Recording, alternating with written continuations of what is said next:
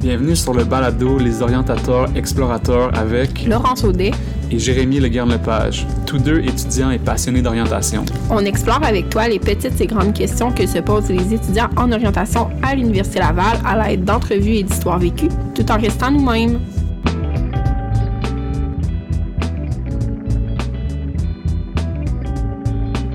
À l'été 2020, j'ai appliqué à la maîtrise en sciences de l'orientation, profil recherche et intervention, donc avec stage et mémoire, à l'Université Laval. J'ai été accepté, mais comme j'avais complété un bac dans un autre domaine, la condition numéro un à mon acceptation était que je complète 17 cours de mise à niveau, la fameuse propédeutique. La condition numéro deux était que j'aille une direction de recherche de 7 pour mon projet de mémoire dès ma première session. Donc, ça faisait pas mal vite. C'est en septembre 2020, en plein dans la pandémie, que je commence euh, mes cours en ligne et tout. Euh, je commence justement mes études en orientation. Je suis à temps plein. J'ai cinq cours de premier cycle. J'étudie pour mes cours. Je monte des dossiers aussi pour appliquer à des bourses de maîtrise. Je m'implique bénévolement et je travaille. Tout ça en simultané. Bref, j'ai pas euh, énormément de temps. Je je connais pas encore vraiment c'est quoi les sciences de l'orientation ni c'est quoi faire une maîtrise et encore moins c'est quoi faire un mémoire et donc choisir une direction de recherche. J'ai peu d'occasions de socialiser avec mes collègues et mes enseignants comme tout est à distance.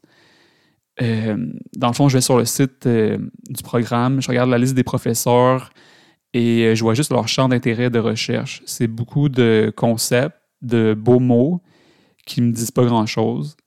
C'est donc avec peu d'informations en main, peu de connaissances du domaine ou des professeurs du département que je dois choisir ma direction de recherche.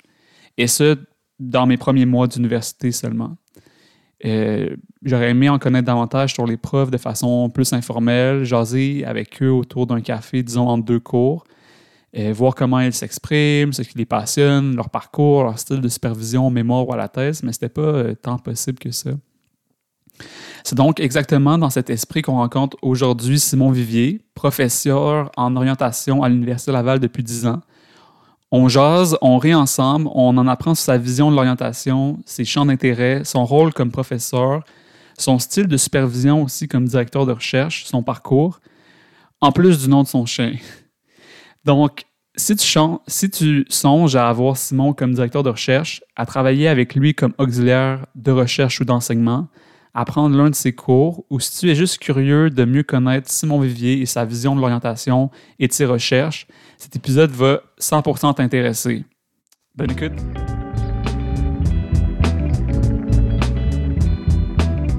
Bon, ben, salut Simon. Bonjour Jérémy. Salut. on est content de t'avoir avec nous aujourd'hui. Euh, donc, euh, comme on t'a parlé un peu, fait que le but de la rencontre d'aujourd'hui, de l'entrevue qu'on fait ensemble, c'est de rencontrer un prof de façon informelle pour les étudiants et étudiantes qui aimeraient en apprendre plus sur toi.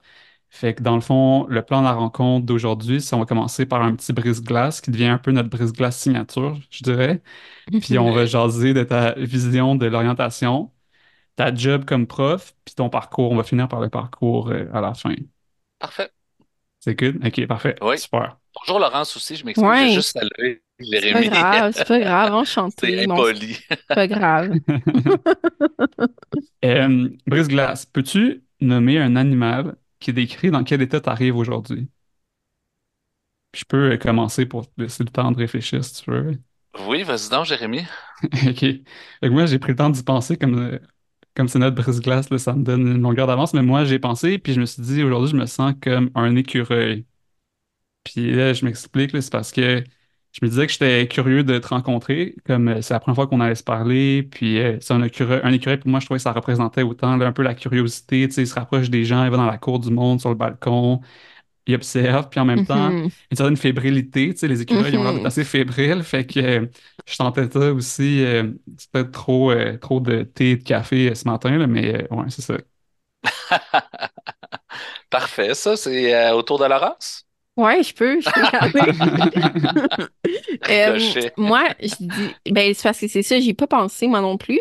Euh, même si c'est aussi notre, comme, brise-glace signature, mais je dirais que c'est aussi, c'est mon animal de signature, c'est comme le hamster. Parce que je trouve que des fois, je suis comme stressée avec tout ce qui arrive, tous nos projets à faire, que ce soit le Mhm. podcast, l'école, euh, le travail. Fait qu'on dirait que je suis souvent dans ma petite roue de hamster à spinner. Puis on dirait qu'il il se transfère aussi dans ma tête, le petit hamster stressé. Fait que je dirais que là, aujourd'hui, cette semaine, en fait, je suis un petit hamster stressé. OK. Ça. Euh, ben écoutez, euh, moi je pense que je vais être un chien aujourd'hui. Je me sens comme un chien. Euh, j'aime beaucoup les chiens. Pourquoi? Parce que en fait j'arrive puis je suis assez enthousiaste. Puis les chiens d'habitude c'est enthousiaste. Quand tu rentres dans une maison, c'est toujours content de te voir. Donc je me sens enthousiaste. Je suis content de vous voir. Je trouve le projet magnifique. Je suis content de participer à cette initiative-là dont j'ai entendu parler. Euh, je trouve qu'il y a un dynamisme du côté des étudiants en orientation. Euh, ces années-ci, je dirais. Euh, Mhm. puis ça me réjouit de voir ça, bien honnêtement. Fait que c'est ça. Fait que j'arrive avec beaucoup d'enthousiasme. Donc voilà. OK. Puis plus un chien chihuahua ou plus un chien golden, Non, mettons? non, non, non, plus un chien golden. Moi, j'ai un Léonberg, en fait. Lé OK. Léonberg, ouais. Mhm. C'est que, tu sais, il est à peu près haut comme ma table ici, là. Elle va peut-être Ah venir nous voir tout à l'heure. Puis, elle est douce, douce, mais contente tout le temps de nous voir à chaque fois qu'on arrive. Fait que, fait que voilà. Ouais, c'est quoi son, son nom, juste pour savoir? euh, Mishka, en fait, qui veut dire, euh, je pense, petit ours en russe.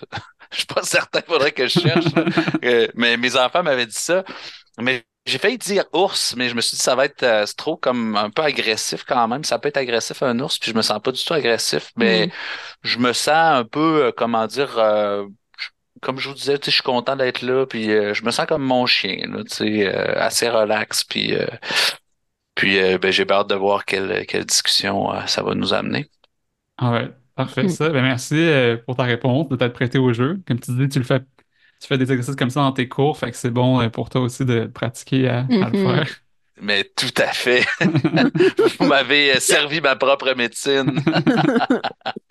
Puis, euh, euh, est-ce que tu peux te présenter en quelques mots, style pitch d'ascenseur, juste pour les gens qui te connaissent pas trop? Pitch d'ascenseur, ça ressemblerait à quoi? Pitch d'ascenseur. Écoute, euh, ben moi je suis prof euh, à l'université depuis 2014. Euh, je suis euh, mon champ de recherche d'enseignement, c'est essentiellement santé mentale au travail, prévention des problèmes de santé mentale au travail, les liens entre santé et travail de manière plus générale. Euh, puis euh, je me qualifierais comme euh, chercheur, euh, puis comme personne relativement engagée, engagée dans ce que je fais, euh, engagée euh, dans mon école de counseling et d'orientation, dans mon université, euh, euh, je dirais dans la cité plus largement. Euh, je m'intéresse beaucoup à, je dirais, aux dimensions politiques du travail. Mhm. On pourrait y revenir tout à Mhm. l'heure. Fait que, tu sais, je pense que c'est ce qui contribue à me caractériser comme, euh, à la fois comme, euh, comme personne et comme euh, professeur-chercheur. Mhm. Ben, en effet, ben, je dans le sens que je vois ce que tu veux dire, on t'a stalké un peu sur LinkedIn et, et tout. et on a, on- on a vu que tu impliqué justement dans l'asso étudiante quand tu étais au doctorat comme représentant troisième cycle et d'autres ch- choses. J'ai aussi euh, vu que pendant la, la grève des profs, tu étais impliqué aussi comme Mhm. représentant. euh, euh, je sais pas tout ce que ça impliquait, mais je, je comprends que tu impliqué là-dedans. Fait que oui, on sent, en effet, dès qu'on creuse un peu, que tu es très impliqué. oui. Euh, parfait, c'est good. On a hâte, j'ai hâte d'en entendre plus parler. Mais Moi ouais, qu'est-ce que ça veut dire? Ah, mais oui, c'est ça, effectivement. Je, je, je savais pas qu'il y avait des traces sur le web que j'avais été dans l'assaut étudiante. Mais oui, tu sais, j'ai, dans tout ce que j'ai fait dans ma vie, puis on reviendra sur le parcours, là, mais tu sais, euh, j'ai été, euh, j'ai été assez euh, engagé dans l'organisation des, comment dire, des, des espaces, des lieux d'activité dans lesquels je, suis impliqué, là. Mhm. All right, parfait. Puis, est-ce que tu peux nous nommer une chose que tu trouves passionnante en orientation? Une chose, parmi toutes les choses passionnantes en Mhm. orientation.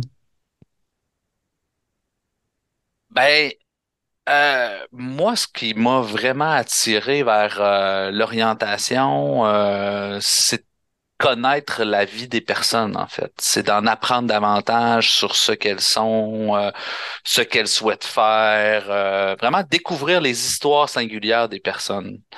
Euh, c'est vraiment ce qui m'a attiré au tout début en orientation, puis c'est ce que je trouve intéressant. Je dirais en termes de pratique professionnelle.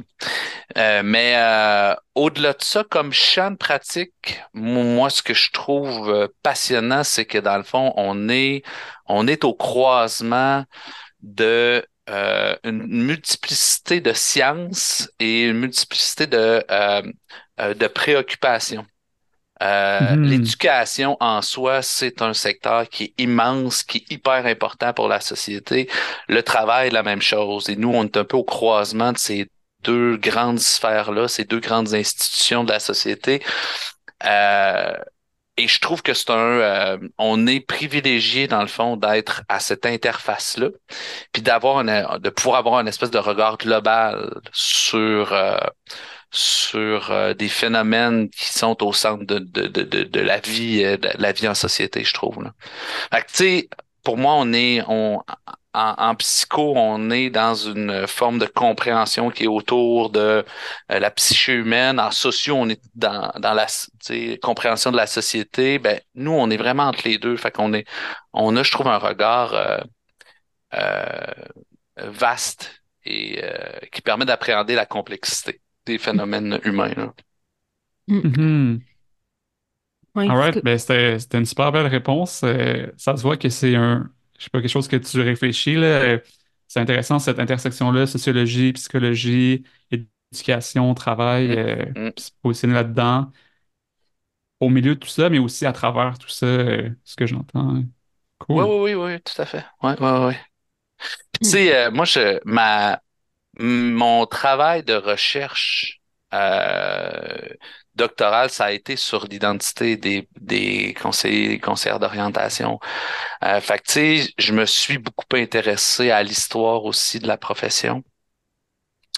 Euh, puis il faut savoir pour la petite histoire que je suis moi-même issu. J'ai pas réussi à m'affranchir de mon histoire euh, euh familiale. Mon, euh, mes deux parents ont été formés en, en, orientation, se sont connus au bac en, en orientation, euh, ben, qui était une licence à l'époque, ou je ne sais trop, mm. mais tu sais, dans les mm-hmm. tout débuts du programme en orientation à l'Université Laval. Puis mon grand-père euh, était conseiller d'orientation, ma tante est conseillère Tu sais, ça que je suis, je suis né dans la soupe de l'orientation. Et je n'ai pas réussi à m'affranchir de cette, de cette soupe. Mm-hmm. euh, donc, c'est ça, c'est c'est euh, c'est intéressant de voir que l'orientation s'est développée avec euh, avec les tendances sociales politiques. C'est les, pratiques d'orientation sont intimement liées à à, l'histoire des sociétés. Mm-hmm. Moi, je trouve que ça parle beaucoup de cette intersection dont on vient de parler. Mm-hmm. Tu dis, Jérémy, on est au centre de tout ça. Ben, oui, on est au centre, puis on peut à la fois contribuer à l'évolution des sociétés, puis en mm-hmm. même temps, on est perméable à cette évolution-là. Mm-hmm. Mm-hmm. Oui.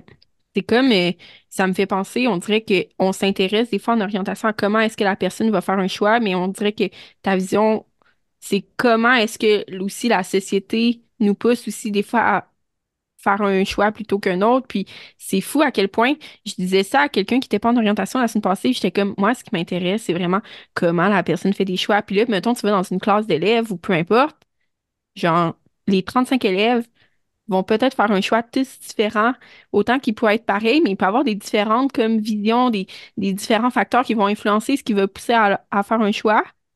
Mais il y a aussi comme des éléments, comme tout par rapport à la justice sociale, à l'évolution de la société, les normes, les valeurs qu'on, qu'on, qu'on, toi, ils sont inculqués au départ ou qu'au fil de la société, comment ça avance, ils nous influencent. Fait que c'est fou de mmh. savoir ça aussi. Aïe, c'est vraiment intéressant. J'adore ça. Oui, parce que, tu sais, la, la, manière de faire des choix, effectivement, tu sais, puis là, tu, tu rentres dans la la, la, la, la complexité, c'est-à-dire que dans, quand on parle de la manière de faire des choix, on peut s'intéresser à une dimension qui est plus cognitive. Mm-hmm. Mais forcément, quand on prend en considération le contexte dans lequel se situe la personne, euh, les valeurs, dans le fond, familiales qui lui ont été Mm-hmm. inculquées, mais les valeurs familiales qui sont aussi dans une société qui a des valeurs aussi. Fait que quand tu prends Ouais. tout ça en considération, euh, il y a quelque chose d'hyper intéressant puis riche dans la pratique de l'orientation. Fait que faire un choix, oui, mais ce n'est pas, tu sais, comme que cognitif, Mhm, que, mhm, que euh, ça, ça reste complexe de faire mhm, un choix, dans le fond, compte tenu de ces différentes variables-là. là. Puis, mettons, là, tu nous as beaucoup parlé comme d'un peu l'aspect comme qu'est-ce qui t'intéressait en orientation, autant le côté comme plus individuel que comme collectif et comme communautaire, si je pouvais l'appeler comme ça. Hum, Mais hum, est-ce que hum. tu peux nous parler un peu de tes champs d'intérêt, que ça soit comme plus personnel ou autant professionnel? Euh, ben, je vais euh, euh, personnel ou professionnel? Je vais, euh, je vais commencer par mes champs de recherche. Mhm, Euh, Parfait. par mes champs d'intérêt, euh, je dirais euh, comme professeur, chercheur. Euh, donc, je disais tout à l'heure que je m'étais intéressé à la question de l'identité professionnelle des conseillers des conseillers d'orientation dans le cadre de ma Mhm. thèse euh, en milieu scolaire mhm, Euh, et euh, que je m'étais intéressé à l'histoire euh, des Mhm. conseillers d'orientation, à l'évolution de la profession, à l'évolution des pratiques professionnelles, puis toujours en lien avec euh, le contexte dans lequel elles se déploient. Euh, vous donner un exemple de ce qui, en tout cas, moi, m'a marqué à, à l'époque sur cette, euh, cette évolution-là. On sait que dans les années euh, euh, 50, 40, 50, euh, l'orientation était très axée sur la psychométrie. Mhm, Euh, mais il faut comprendre qu'à l'époque, on était aussi dans les débuts de la guerre froide. Euh, donc, euh, euh, le, le, le bloc de l'Est, le bloc de l'Ouest, les États-Unis, l'URSS à l'époque, euh, qui étaient euh, dans une, une, une guerre pour démontrer leur puissance. Euh, et il y avait notamment à l'époque la conquête de l'espace qui était dans l'air. Euh, donc, qui va arriver le premier sur la Lune entre les, euh, les Russes et les, les Américains? Puis, à l'époque, donc, les conseils d'orientation avaient pour mandat d'identifier, dans le fond, les meilleurs talents pour arriver à générer des astrophysiciens ou des, des ingénieurs en aérospatial ou mais aller chercher les meilleurs talents dans la société américaine et la psychométrie permettait ça. Donc la psychométrie permettait dans le fond d'aller chercher euh, un certain profil de- euh, d'intérêt, de, de compétences, de connaissances qui permettait de recruter ces personnes-là. Moi, en tout cas, cet exemple-là m'a beaucoup parlé parce que je me disais, Colin, c'est vrai qu'il y a vraiment un lien entre les pratiques professionnelles qui sont mises en place puis le contexte dans lequel ça se Mhm. situe.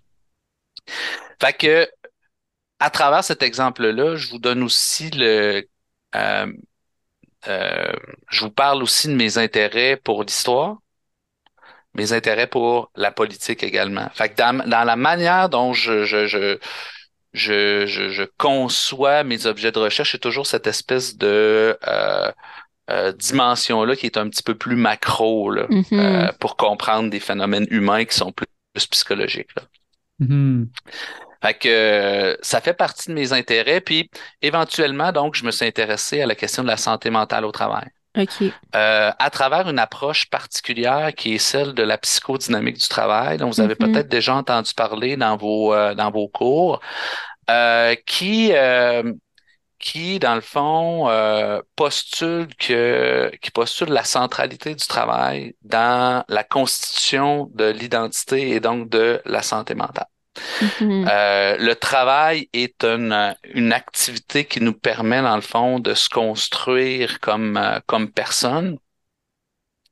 Puis lorsque le travail ne fait plus sens, ben c'est là, dans le fond, où euh, on, on se retrouve dans une dégradation de sa santé mentale qui peut prendre diverses formes. Fait que c'est comme si, d'une certaine manière, j'avais trouvé dans cette approche-là une, euh, une approche qui jumelait euh, une préoccupation que j'avais pour euh, ce qui se passe avec les travailleurs, les travailleuses dans le monde du travail, puis l'épuisement professionnel dans lequel les, les uns les autres peuvent se, se retrouver, et la question de l'orientation à travers l'identité, le sens du travail. C'est que et donc je pense que euh, on a beaucoup euh, on a beaucoup à contribuer euh, dans le domaine de l'orientation à la compréhension des, des phénomènes liés à la santé mentale au travail et aux pratiques pour aider les personnes qui se retrouvent dans des situations difficiles. Mhm. Fait que, euh, je voulais parler indirectement, donc pour répondre à ta question, euh, Laurence, de mes intérêts. Euh, là, je ne vais pas rentrer dans les détails de l'approche, dans le fond, que j'utilise, mais euh, histoire, euh, politique, Mhm. culture, euh, pour, pour moi, c'est des dimensions importantes à prendre en compte quand on s'intéresse à la santé mentale au travail. là.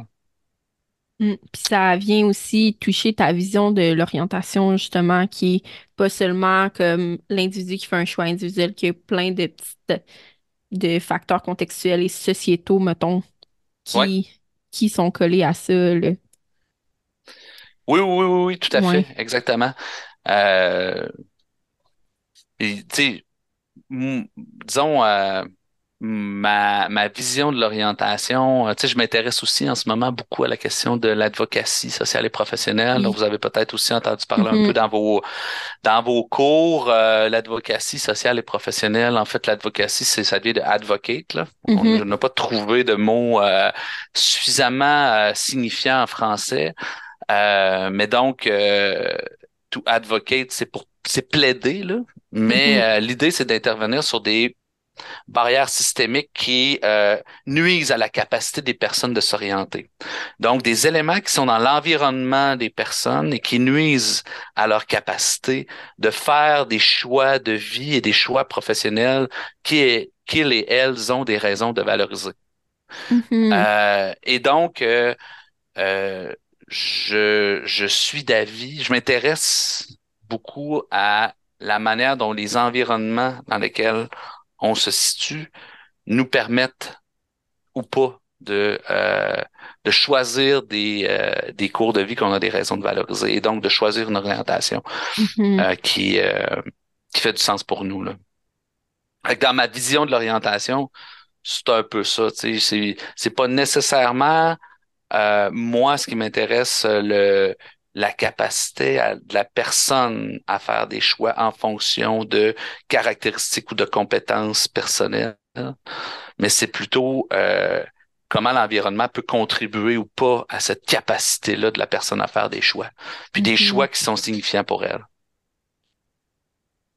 Est-ce que je suis comprends. clair? Ben oui, Oui, oui. clair. Oui, ok, c'est bon. ok. Ouais. Ouais, on J'allais- parle pas parce qu'on est passionné, c'est pour ça. non, mais je, bon. je me disais justement en même temps que je trouvais que tu étais très clair et euh, très euh, une bonne concision dans les propos que tu emmènes. Mm. C'est quand même des sujets complexes, mais que tu, tu dis en deux, trois phrases le, chaque, chacun des sujets. Fait que j'étais impressionné parce que récemment, je fais énormément. En fait, tous mes temps libres, c'est de la lecture pour mon mémoire de recherche. Justement, ok, tu sais, tu parles d'affaires, puis j'étais comme, ah, ok, ça me fait penser à Psychology of Work Theory de Blunstone avec justement euh, l'accès au travail décent, euh, justement les barrières de marginalisation et autres. Fait que là, je trouvais que tu l'expliquais de façon euh, très claire, un peu genre toutes ces, tous ces Mm. concepts-là, tu sais, en lien avec euh, l'advocacy, l'influence des contextes. En tout Mm. cas, fait que moi, je, moi, je sais comment, ok, super intéressant.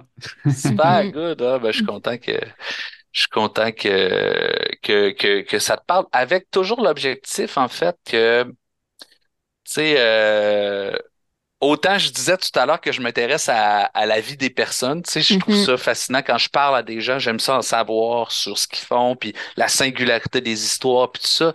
Puis autant ce qui me préoccupe, c'est le bien-être, tu sais, de manière plus générale, tu sais, de la population, tu sais. Fait que je me dis, euh, pour moi, l'orientation, tu sais, comme conseiller d'orientation, on a des connaissances, des compétences qui certainement peuvent euh, contribuer à aider des personnes individuellement, Mhm. des groupes aussi, Mhm. des organisations, mais pour moi, on a aussi un rôle social. Mhm. Mhm. Euh, dans le fond, d'aider les institutions à mettre en place un environnement qui puisse permettre, euh, dans le fond, aux personnes, à la population québécoise, là, euh, de faire des choix de vie qu'ils ont des raisons de valoriser qui vont favoriser leur bien-être. Parce que je me dis, écoutez, on est 2500 conseillers d'orientation au Mhm. Québec. On est combien de Québécois? On est rendu quoi? euh, On est rendu à 9 millions, je pense. euh? Ouais. En tout cas, on est plusieurs millions, là, tu sais. Mhm. Manifestement, on n'y arrivera pas à soutenir l'orientation de l'ensemble de la population. Mhm. je- L'idée, c'est de faire image ici, mais c'est que à- avec des, nos pratiques professionnelles, aider des individus, des groupes, des organisations, ça demeure limité. Je me dis, on est aussi capable d'avoir un impact plus large, dans le fond, en faisant en sorte que l'école puisse, euh, puisse être orientante, que Mhm. nos milieux de travail puissent soutenir de par euh, différentes politiques qui obligent, prenons un exemple euh, récent, la prévention des risques psychosociaux. Oui. La loi sur la santé et sécurité du travail maintenant oblige les employeurs à prévenir les risques psychosociaux. Ben ça, c'est une manière concrète pour moi d'obliger les organisations à s'intéresser au bien-être au travail des personnes. Fait que, d'une certaine manière, en orientation, pour moi, on est, on est en mesure de participer comme expert, conseil. Puis là, je parle pas des chercheurs, là, je parle aussi des conseillers, conseillères qui peuvent aussi euh, contribuer à euh, créer un, un- un environnement qui euh, puisse soutenir l'orientation. Et pour moi, là, ça a un impact qui est, qui est encore comme plus grand au Mhm. bénéfice là, de, de- de tout le monde. là. Oh, ben super intéressant. Mais ça, je me rends compte justement de ce que tu parles. J'ai l'impression de mes lectures aussi, c'est que l'advocacy, le fait de, de pousser à un niveau plus politique, euh, plus gouvernemental, c'est quand même une vision récente dans le domaine de l'orienta- de l'orientation, du développement de carrière, comme tu disais avant, plus individus, personnes, euh, les groupes, euh, organisations. Mais là, maintenant, c'est comme si 21e siècle oblige, changement majeur, besoin de, je sais pas, de, de structures plus grandes qui, comme de fait, vont pouvoir soutenir plus de personnes à la fois versus, comme tu disais, 2500 euh, travailleurs pour euh, 9 millions de personnes. C'est pas, euh, le, le calcul est fait rapidement que c'est pas, euh, ça se soutient pas, tu sais. Fait que Ouais. euh, c'est intéressant, en effet, de, de continuer cette mission-là, d'aider les gens, mais de dire, OK, comment on peut soutenir le plus de gens po- possible, tu sais, avec le moins peut-être de ressources possible. J'ai l'impression que c'est un peu ça. euh, Oui, oui, oui, oui. Ben, puis, c'est pas. euh, l'idée, c'est pas d'être dans une forme de comme rationalisation de Mhm. l'aide. Je pense que le plus on sera pour aider des personnes individuellement ou en groupe, le mieux ce sera. C'est pas mettre dos à dos les deux, mhm, mais euh, je pense qu'on a aussi ce rôle-là que l'on peut jouer euh, pour euh, effectivement aider un plus grand nombre de personnes. Mais euh, tu sais, pour moi, euh, tu sais, si on regarde l'épidémie de d'épuisement professionnel, Mhm. écoutez, on a vient de faire une enquête en milieu scolaire, là. Il y a 60% du personnel scolaire qui éprouve un niveau élevé de détresse psychologique. C'est fou. C'est majeur, c'est Mm. très, très élevé par rapport à ce qu'on a vu. Fait que, manifestement, il y a quelque chose à faire pour le Ouais. bien-être au travail qui est au Mhm. centre de nos préoccupations à un niveau qui est euh, de l'environnement de travail.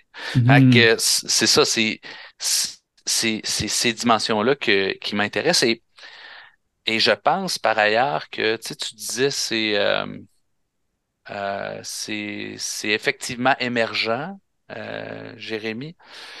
Euh, je pense qu'il y a une prise de conscience effectivement que le rapport au travail est plus distordu qu'il ne l'a été par le passé. Et donc, à un moment donné, il- on n'a pas le choix de prendre en compte des dimensions plus, euh, euh, plus larges puis qui touchent un, un plus grand éventail euh, de personnes.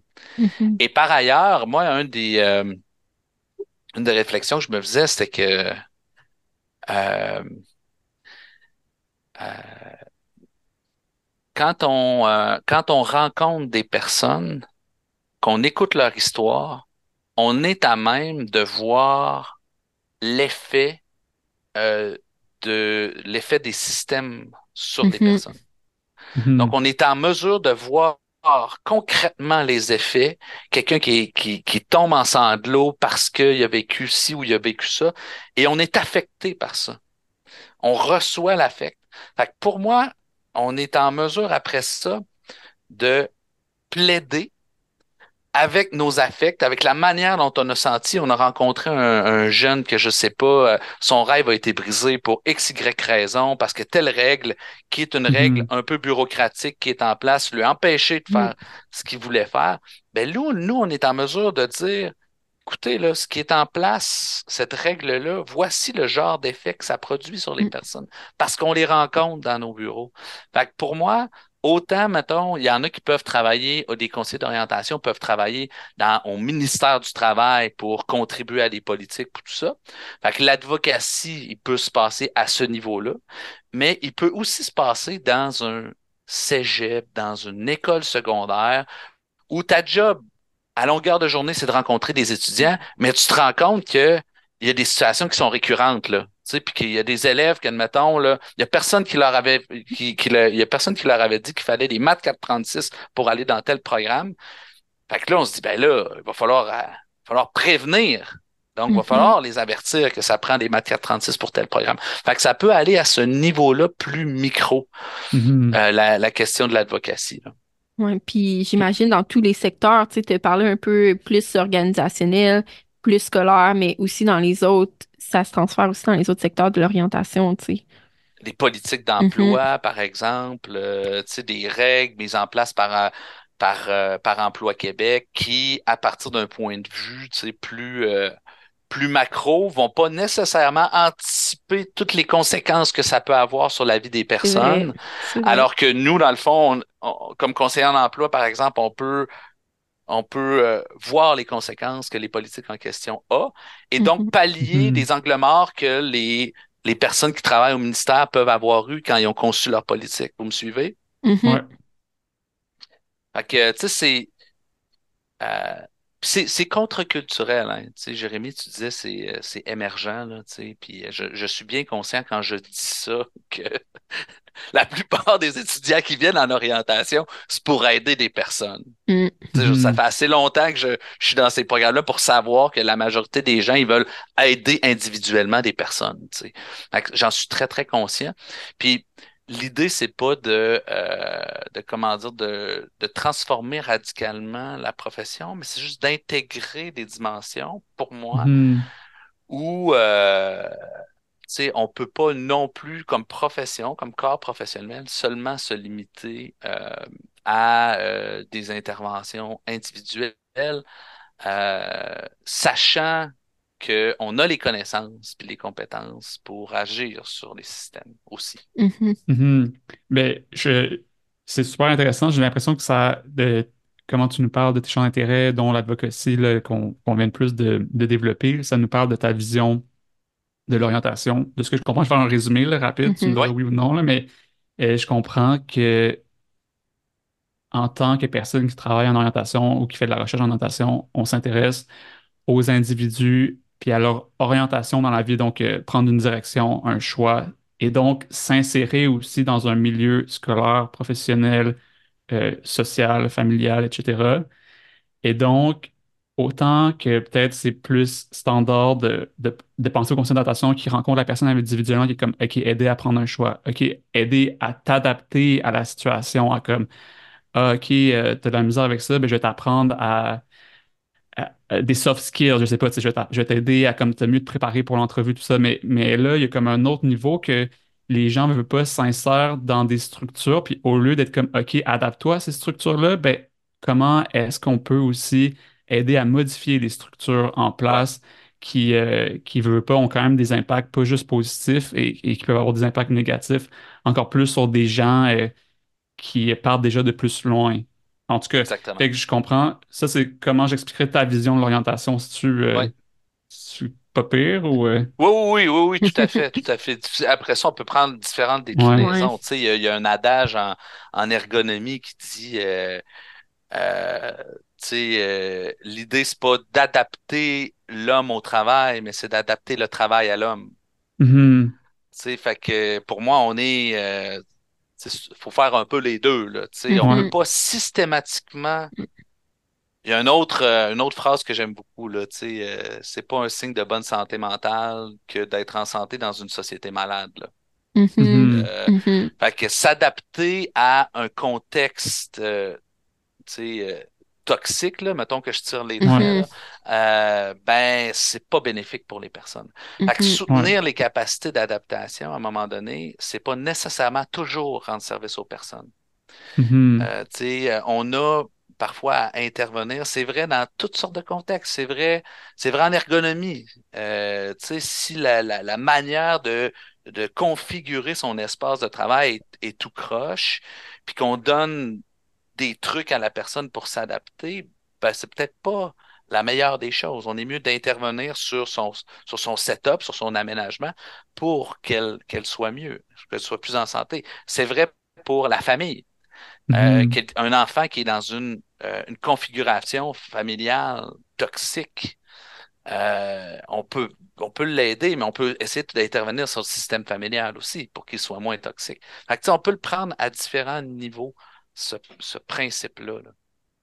All right. Ben, merci beaucoup. Super intéressant. C'est sûr qu'on pourrait, euh, je suis sûr, passer deux heures à parler juste de ce sujet d'advocacy. euh, super intéressant. Euh, si on change de sujet rapidement, puis on va plus dans ton rôle d'enseignement, ben, ça avait un, un lien quand même, là, tes, tes champs d'intérêt de recherche, tout ça, mais si euh, tu pourrais nous parler rapidement des cours que tu enseignes, le sigle, le nom, c'est quoi un peu, ben, le, le Oui, cours que tu enseignes ou que tu es en charge de, là. Je suis conscient que peut-être tu n'enseignes pas tous les cours que tu as la charge. là. ouais, effectivement. Moi, j'ai été embauché pour, euh, au départ, euh, les cours d'intervention en groupe. Euh, dans le fond, dans le cadre de mon, euh, mon, mon expertise en santé mentale, le type de recherche que je fais, c'est de la recherche intervention, puis c'est des méthodes euh, de groupe essentiellement. Mhm. On s'intéresse dans le fond à la mise en discussion du travail à travers euh, au, au sein de collectifs de, de travail. Fait que je me suis toujours intéressé à ces méthodes-là euh, d'intervention slash de recherche euh, en groupe. Et donc, j'ai eu pour mandat au départ de, euh, de, euh, euh, d'enseigner le cours CSO 1004, Psychologie des groupes restreints. Mhm. Euh, dans- et dans Psychologie des groupes restreints, c'est un cours de première année hein, en en orientation. Puis euh, euh, l'objectif, c'est de permettre aux étudiants de bien comprendre comment fonctionnent les dynamiques de groupe, de Mhm. manière à pouvoir, après ça, y intervenir adéquatement. Fait que CSO 1004 mais, nous permet de nous donner une grille de lecture des phénomènes de groupe, puis d'identifier des leviers sur lesquels on peut, euh, on peut intervenir. Et dans le deuxième cours de groupe, euh, qui était autrefois enseigné par Chantal Leclerc, euh, l'autrice de Intervention de groupe, euh, Intervenir en groupe, savoir et Mhm. pouvoir d'agir, qui est utilisé dans les deux cours. Chantal a vraiment beaucoup, beaucoup investi la question euh, du, euh, du groupe, autant de la compréhension des groupes, on pourrait dire de la psychologie des groupes Mhm. restreints, même si elle n'a pas écrit de livre spécifiquement là-dessus, mais l'intervention aussi euh, en groupe. Et donc, le deuxième cours euh, dans le bac en orientation, c'est CSO 2202, c'est intervention de groupe en orientation. Euh, et dans le fond, là, on y apprend différentes formes d'intervention en groupe. Le groupe focalisé, la conduite de réunion, la consolidation d'équipe, la formation expérientielle, puis évidemment le groupe de relations d'aide. Donc, c'est différentes formes d'intervention en groupe. Euh, et on réfléchit, dans le fond, sur euh, l'intervention de manière plus générale en groupe, en orientation. Comment on peut utiliser le groupe au bénéfice euh, de, d'enjeux d'orientation. Ah, ben, j'ai aussi ajouté dans les dernières années un groupe axé sur la, la justice sociale, justement. Puis, euh, dans le fond, je suis responsable de ces deux, euh, ces deux cours-là. Euh, sinon, euh, toujours au bac, euh, le cours de sociologie clinique, ça fait quelques années Oui, moi, je l'ai suivi. donné. Tu l'as suivi, ah ouais? Oui, OK. Avec euh, quel avec? Iman. Avec Iman puis Marcelo, Ouais, c'est ouais, ça? vraiment cool. Mm. Iman et Marcelo Balboa, ben Marcelo Mhm. qui est un de mes étudiants au doctorat qui est arrivé dans, à ce moment-là, Iman Mhm. qui fait maintenant son doctorat aussi avec moi. Donc, le cours de sociologie clinique du travail, ben, euh, permet de euh, comprendre euh, ce que devient le travail dans la société actuelle à partir euh, d'une grille d'analyse qui prend justement en compte différents niveaux. Le niveau euh, euh, psychique plus individuel, le niveau communautaire, groupe d'appartenance, après Mhm. ça, le niveau plus macro, économique, politique, puis le niveau idéologique aussi. Puis, on aborde aussi différentes formes d'intervention pour euh, on pourrait dire, euh, permettre aux personnes, aux collectifs et aux organisations de soutenir un rapport au travail qui est satisfaisant pour les personnes. Euh, Est-ce que je résume bien, Laurence? Ouais. Ouais. Et oui. Fait que ça, c'est des cours de bac euh, dont, euh, dont je suis responsable. Puis sinon, à la maîtrise, le cours CSO 70 14, santé mentale au travail. Ça fait plusieurs années que je ne l'ai pas donné, je pense depuis 2019 que je ne l'ai pas donné. Là, je vais réinvestir au retour de mon année d'études et de recherche. En, ce moment- en ce moment, je suis en année d'études et de recherche, donc je suis en année sabbatique qu'on appelle. Mhm. Euh, Donc, je donne pas de cours. À mon retour, je vais reprendre euh, ce cours-là. Puis, on va aussi démarrer un micro-programme en clinique du travail, un micro-programme qui va être euh, de deuxième et troisième cycle pour euh, les personnes qui souhaitent se spécialiser en clinique du travail, clinique du travail en intervention en santé mentale au travail euh, également. Donc, je vais avoir des cours pour lesquels je vais avoir une, une responsabilité à ce niveau-là également. Puis euh, le micro-programme, c'est à partir de l'automne? Oui, normalement, il devrait, si tout se passe bien, là, il devrait euh, commencer à l'automne euh, 2024 avec Mhm. un premier cours sur les risques psychosociaux du travail qui va être donné par Marie-Ève Pelletier. Mhm. Dans le fond, le micro-programme est soutenu essentiellement par euh, Marie-Ève, par Émilie Giguère, Mhm. euh, qui donne le cours de travail humain. Euh, puis, euh, c'est ça, Émilie, Marie-Ève et moi. Ouais. Donc, ça va commencer septembre 2024.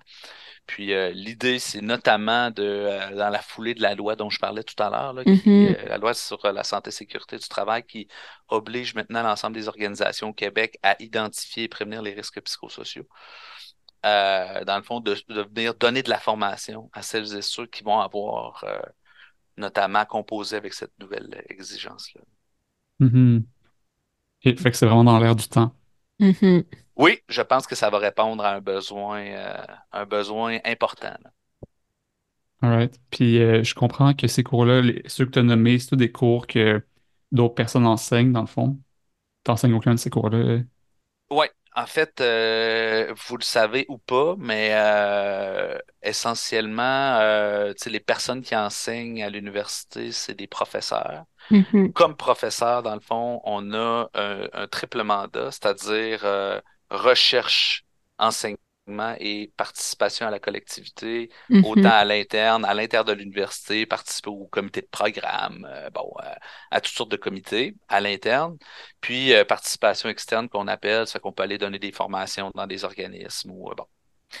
Euh, c'est que ça, c'est notre triple tâche, puis tout ça est, lié. Fait que ce qu'on fait comme recherche, on le, on, on le réinvestit dans nos enseignements, de telle sorte que les enseignants sont, les enseignements sont le plus possible up-to-date, comme on, comme Mhm. on dit. Puis euh, inversement, ben, tu sais, ce qu'on fait en enseignement, le lien qu'on a avec les étudiants, ben, ça nous donne aussi un certain nombre de pistes de recherche parfois. Donc, ça, ça, ça s'alimente, l'enseignement et la recherche dans cette perspective-là. Mhm. Puis c'est vrai avec la, la participation euh, collective aussi. Euh, donc, les professeurs qui enseignent, puis les chargés de cours. Normalement, dans le fond, euh, les chargés de cours interviennent euh, lorsque les professeurs ne sont pas disponibles pour, parce qu'ils sont en année, d'études et de recherche, parce qu'il y a quelqu'un qui a pris sa retraite, puis là, on a besoin de personnes qui enseignent euh, les cours, ou encore pour bénéficier parfois de, d'une, de quelqu'un qui a une expérience pratique. Fait que dans Mhm. plusieurs domaines, c'est vrai, dans notre domaine, il y a plusieurs personnes chargées de cours qui ont une expérience, dans le fond, de la pratique de l'orientation et qui peuvent en faire bénéficier euh, les étudiants et les étudiantes. Donc, euh, et, et tous les cours sont sous la responsabilité pédagogique de, de professeurs. Dans le fond, les cours dont je vous ai parlé, moi, je suis responsable pédagogique, mais euh, il y a des, euh, des chargés de cours là, qui les enseignent quand les cours sont pas à ma charge. Ben, parfait. Ben, merci. C'est un super résumé, justement, pour comprendre le, le rôle Mhm. de professeur. Pour les gens qui nous écoutent, qui sont comme c'est intéressant de savoir justement, tu sais, pour mieux comprendre, des fois, les étudiants peuvent être comme, ah, les profs, sont, on les voit pas, tout ça, mais il faut comprendre en effet qu'il y a, énormément d'autres tâches que Oui, d'enseigner, puis, euh, ok, super, mais merci pour ça. oui, oui, c'est ça, c'est ça. Mais tu sais, on essaie d'être le plus présent possible. Mhm. Mais c'est ça, tu sais, à un moment donné, en fonction des exigences des autres euh, sphères de notre, euh, de notre travail, ben, on ne peut pas toujours euh, enseigner, mais on a cette préoccupation à l'école de counseling et d'orientation, Mhm. que les profs puissent enseigner, notamment aux les cours de premier cycle. Mhm. Mhm. Tu sais, on souhaite euh, être présent aussi dans les cours de premier cycle, parce qu'il y a dans certains programmes où les profs vont essen- essentiellement enseigner au deuxième, troisième cycle, parce que c'est des étudiants qui s'intéressent à la recherche et tout ça qui les Ouais. laisse le premier cycle. Mais tu sais, je pense qu'on on, on est une équipe qui veut euh, Mhm. investir la formation de premier cycle. Mm, Vraiment, c'est cool. Puis euh, moi, j'allais ajouter aussi que quand tu nous as parlé de tes cours de groupe, moi que j'ai suivi avec toi en plus, fait qu'intervention de groupe puis psycho des groupes restreints, puis moi, je voulais dire justement que c'était des cours qui étaient full formés comme sur un peu l'activité expérientielle, puis comme, Oui, et qu'on on vit de quoi là, dans ces cours-là. Là. oui. Fait que c'est pas juste un, un cours théorique, là. Non, non, non. J'ai de l'air d'un gars bien théorique hein, quand je parle. euh, mais, euh, mais mes cours et mes recherches sont axés sur l'expérience. C'est un peu Mm. paradoxal.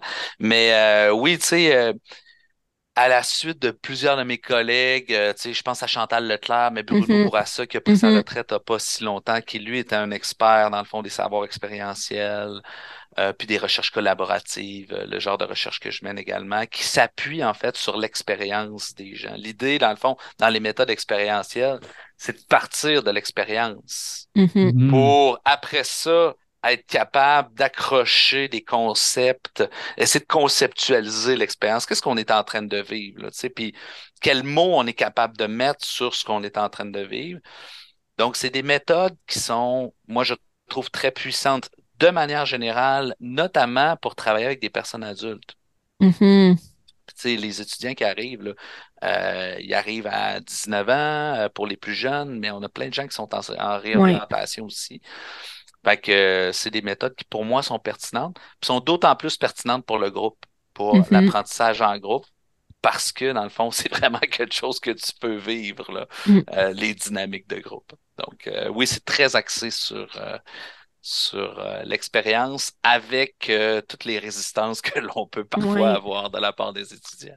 Mais, vrai. mais généralement, je pense que c'est c'est un genre de méthode qui est apprécié. Ouais. Après ça, ça dépend des fois des dynamiques, ça dépend des cohortes, ça dépend de toutes ouais. sortes de choses. Puis aussi qu'on s'en rappelle, hein.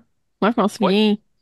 Tu sais, ça fait quand Mhm. même longtemps, c'est comme quatre ans que j'ai suivi les cours, puis on s'en souvient toujours que ça fait comme des bons souvenirs, puis avec les dynamiques de, de groupe, j'ai l'impression qu'on dirait qu'on s'en rappelle encore plus que un cours que j'ai suivi, j'ai fait une lecture, puis je vais l'oublier le lendemain, tu sais. Ouais, que oui, c'est ça. cool. Mais tu sais, une des choses qu'on voit dans le cours, c'est que justement, l'expérience est comme multisensorielle. Mhm. Donc, on a beaucoup plus de chances, compte tenu de l'ensemble des informations qui arrivent d'une certaine manière, de retenir, euh, de retenir ce que, euh, ce que l'on apprend dans ces cours-là.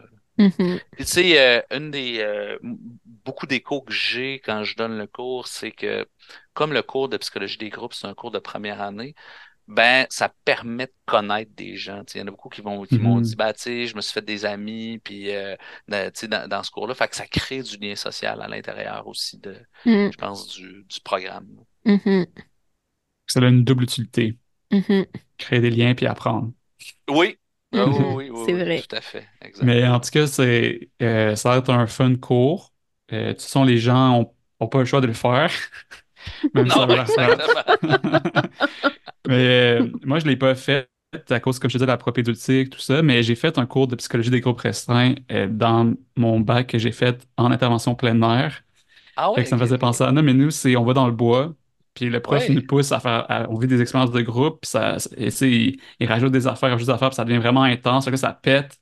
Puis là, c'est comme comment on reconstruit, puis comment on parle des dynamiques. En tout cas, c'était intense, mais j'ai Ben, beaucoup aimé ce cours-là. Oui, oui, oui. Puis, tu sais, euh, tu sais, tu dis c'est obligatoire. Puis, euh, puis tantôt, j'évoquais le fait qu'il y a certaines personnes qui n'aiment pas nécessairement ce type de pédagogie-là. Mais euh, historiquement, ce que tu évoques, Jérémy, les cours de groupe qui se donnaient dans les années 70-80, là, c'était pas mal plus rough que maintenant. C'est-à-dire que il y avait des séminaires où euh, ce qu'on appelle les, euh, les T-groups, essentiellement, c'était des groupes où tu es ensemble, euh, tu n'as pas de tâches, puis là, dans le fond, tu apprends à vivre en groupe. Tu sais, fait qu'il y avait euh, toutes sortes de dynamiques, des tensions. Qu'est-ce qu'on est en train de faire ici? Puis là, quelqu'un d'autre qui intervient. Puis, euh, fait que les, les, formations en groupe euh, faisaient vivre des situations très, très rough qui, aujourd'hui, ça peut-être pas acceptable au Mhm. plan éthique ouais. compte tenu de la normativité dans laquelle on se trouve actuellement. tu sais, euh, euh, mais c'est ça. Fait qu'il y a toute une histoire là, de la formation en groupe. J'ai eu des discussions déjà avec Jacques Limoges qui enseignait des, des cours de groupe à, à Mhm. l'Université de Sherbrooke, là, qui a écrit Mhm. passablement sur le groupe en orientation. Puis il me racontait des affaires. Je dis, Ouf, c'est euh, c'est ça. Mm. Fait que ce que tu évoques, là, tu sais, amener le groupe jusqu'à une crise, puis après ça, récupérer puis apprendre de la crise, là, Mhm. on fait pas vivre ça dans, dans nos cours à l'Université Ouais, Laval. c'est ça. Il y a, il y a- il y a- il y a des tensions là, qui se vivent, c'est normal, Ouais. mais euh, on va pas jusqu'à la crise. disons. Ça doit dépendre de ce qui est acceptable euh, d'un programme à l'autre, d'une université à l'autre, de, Oui, oui, oui. de oui, leur réflexion éthique ou autre. là. Nous, euh, c'était peut-être plus euh, toléré. Oui, oui, oui, oui, oui, c'est ça. C'est ça. Ouais, puis je suis pas en train de porter un jugement éthique là-dessus parce que je pense que quand c'est bien fait, quand il y a un bon encadrement, quand ça peut définitivement permettre de faire évoluer des personnes. Mhm.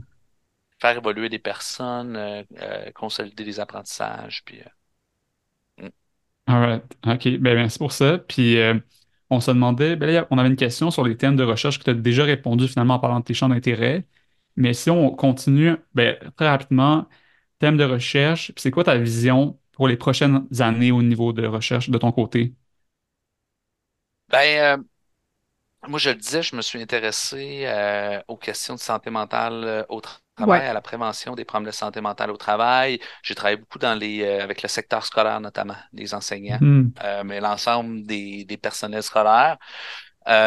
Puis, ben, je continue à travailler sur ces questions-là, sur comment on peut arriver à, pré- à, à- à prévenir concrètement les problèmes de santé mentale au travail dans les milieux euh, notamment en milieu scolaire. J'ai des projets avec Marie-Ève, des, beaucoup des, des projets de recherche-intervention, je le disais tout à l'heure, Mhm. Ouais. où euh, on va intervenir dans les milieux, puis à partir des données qu'on génère, là, on fait de la recherche sur, euh, sur nos, nos objets de recherche.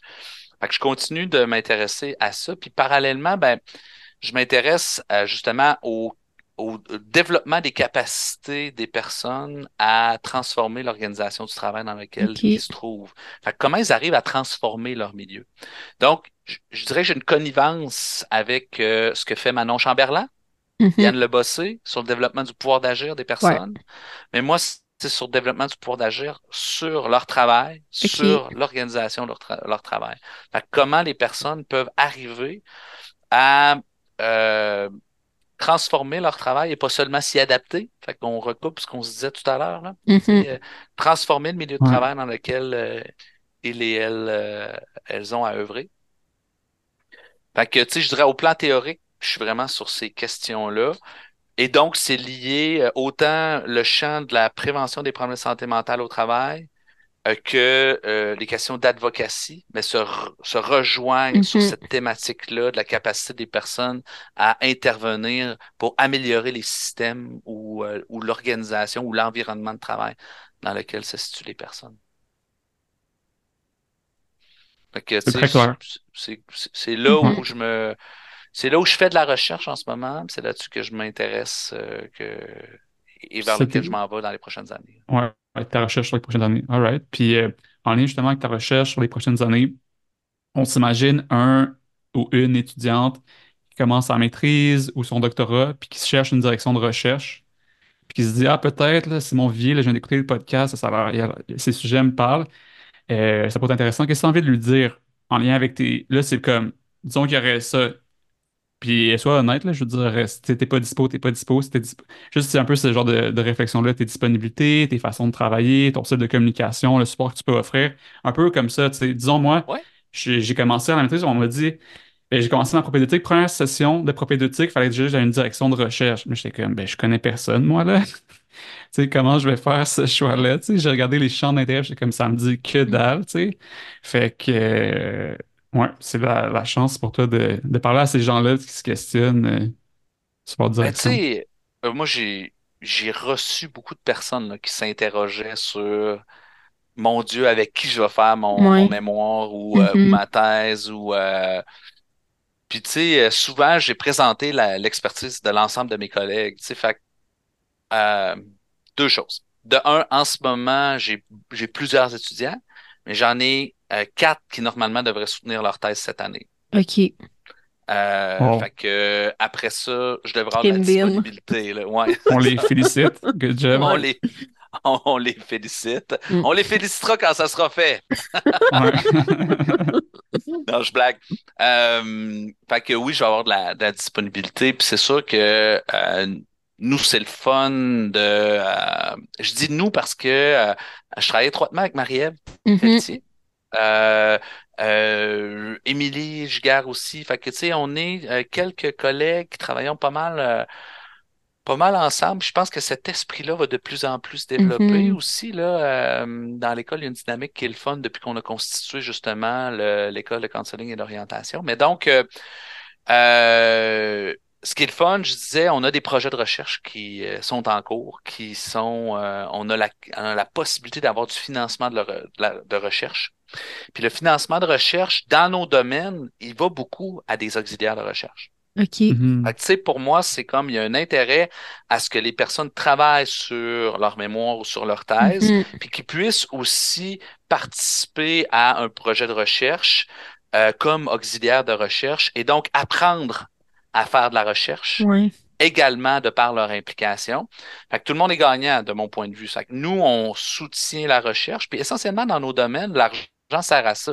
C'est pas comme en, en médecine où ils ont des gros équipements, par exemple, à acheter, puis tout ça. C'est qu'ils ont des Mhm. grosses subventions, mais nous, l'argent qu'on demande, c'est essentiellement pour du soutien de la part d'auxiliaires, de Mhm. professionnels de recherche. Donc, les étudiants ont la possibilité, dans le fond, de travailler avec nous dans nos projets. Ça permet de socialiser à, à la recherche, de, de comprendre ce qu'est la recherche. Mhm. Euh, fait on privilégie quand, dans le fond cette, euh, cette espèce d'interaction-là. Euh, je dirais, euh, euh, j'ai travaillé avec des étudiants sur différents sujets. euh, c'est sûr que pour moi, c'est plus facile d'encadrer quelqu'un qui est dans un sujet euh, euh, proche du mien qu'une perspective qui est Mhm. proche de celle que j'utilise. Mais euh, tu sais, j'ai encadré des étudiants qui sont un petit peu plus décalés par rapport à, tu sais, parce qu'on peut pas couvrir avec l'équipe professorale en place tous les sujets.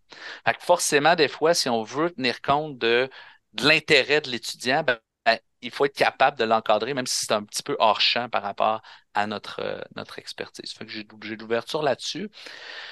Euh, je, dirais que je suis, euh, je sais pas comment, comment me qualifieraient les étudiants avec qui je travaille, mais je pense que je suis quelqu'un d'assez agréable, pas trop contrôlant, euh, même pas du tout contrôlant.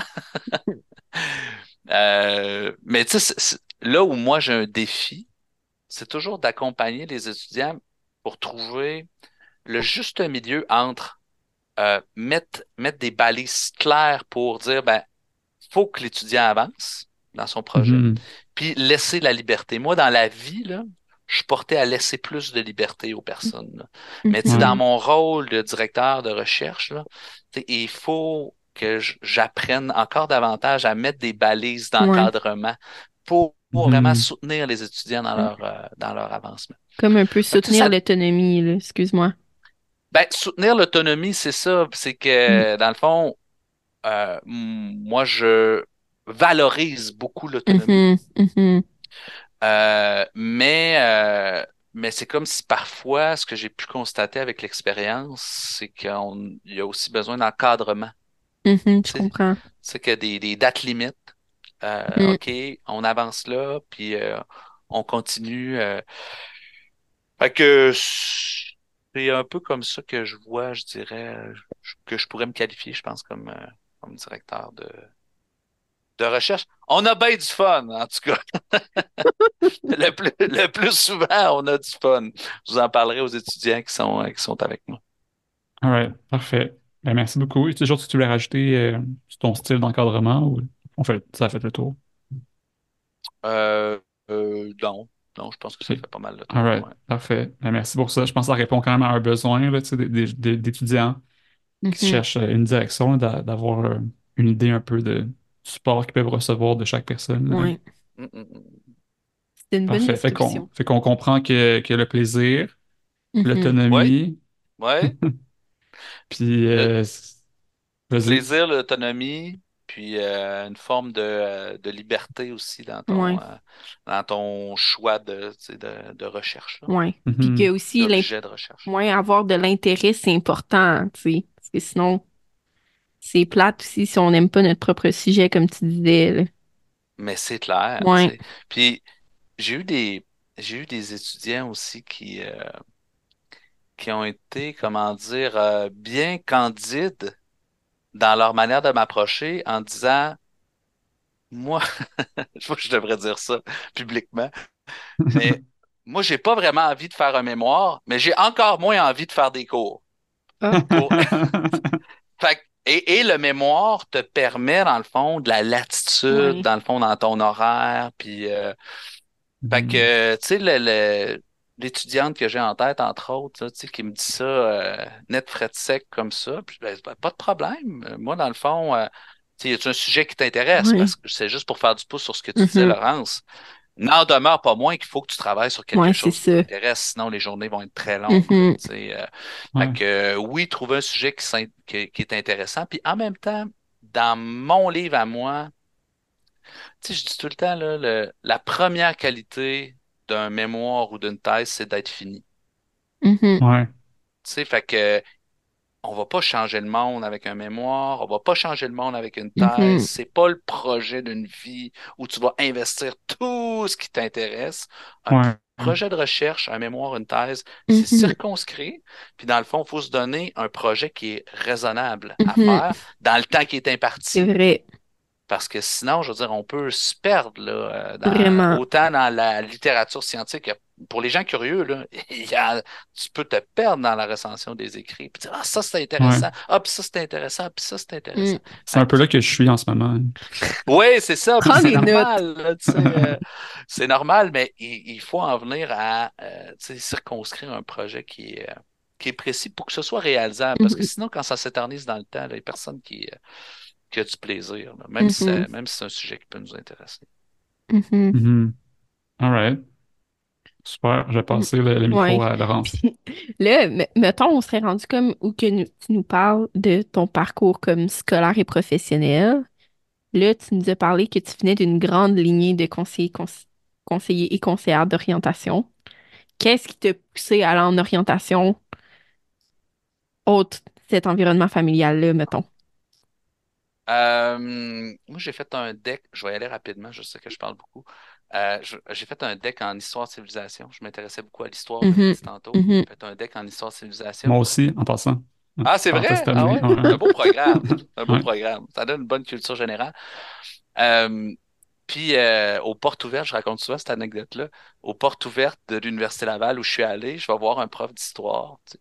Puis, je lui demande euh, qu'est-ce qu'on peut faire avec un, Mhm. un bac en histoire? Fait qu'il me dit ben, la recherche. Puis, tu sais, l'image que j'ai, c'est tellement quelqu'un qui était pas, comment dire, euh, ça donnait pas envie d'y aller, pas Ouais. du tout, du tout, du tout, tu sais. Puis dans ma tête, la recherche, c'était comme, ben non, je vais jamais faire de la recherche de ma vie, tu sais. Ben, je savais pas de quoi il était question, Ouais. tu sais. euh. Ouais. Puis, euh, en fait, je science ça, puis être prof d'histoire euh, au secondaire. OK. Puis euh, à l'époque, euh, tu sais, les perspectives d'emploi là, comme, euh, comme prof, c'était vraiment pas super. Mhm. C'est pas, c'est pas du tout comme aujourd'hui. Fait que finalement, j'avais, j'ai décidé d'aller en psychologie parce que je m'intéressais aussi à la psychologie. J'ai fait mon bac en psychologie à l'Université Laval. Puis au bout du bac, ben, je me suis demandé ce que je voulais faire.